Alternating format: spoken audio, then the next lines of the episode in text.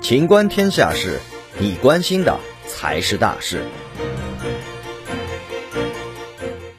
韩国将接收三百九十一名阿富汗人进入韩国。韩国将接收三百九十一名阿富汗人进入韩国。韩国 KBS 电视台二十五号报道称，韩国外交部第二次官崔中文当天宣布，三百九十一名曾为韩国工作过的阿富汗人及其家属最快将于当晚乘坐韩军运输机启程赴韩，预计二十六号抵达仁川机场。崔中文表示，这些阿富汗人并非难民，而是以特别有功人员身份入境韩国。这是韩国政府首次将争端地区的外籍人员大规模转移至韩国，撤离对象为数年来在韩国驻阿富汗大使馆、韩国医院和职业训练院等机构就职的阿富汗雇员及其家属。这些阿富汗人抵韩后将进行新冠病毒检测等检疫程序，然后乘坐巴士前往韩国政府安排的临时住所。韩国总统文在寅当天就收容部分阿富汗人表示，这是韩方对曾经帮助他们的阿富汗人所尽的道义上的责任。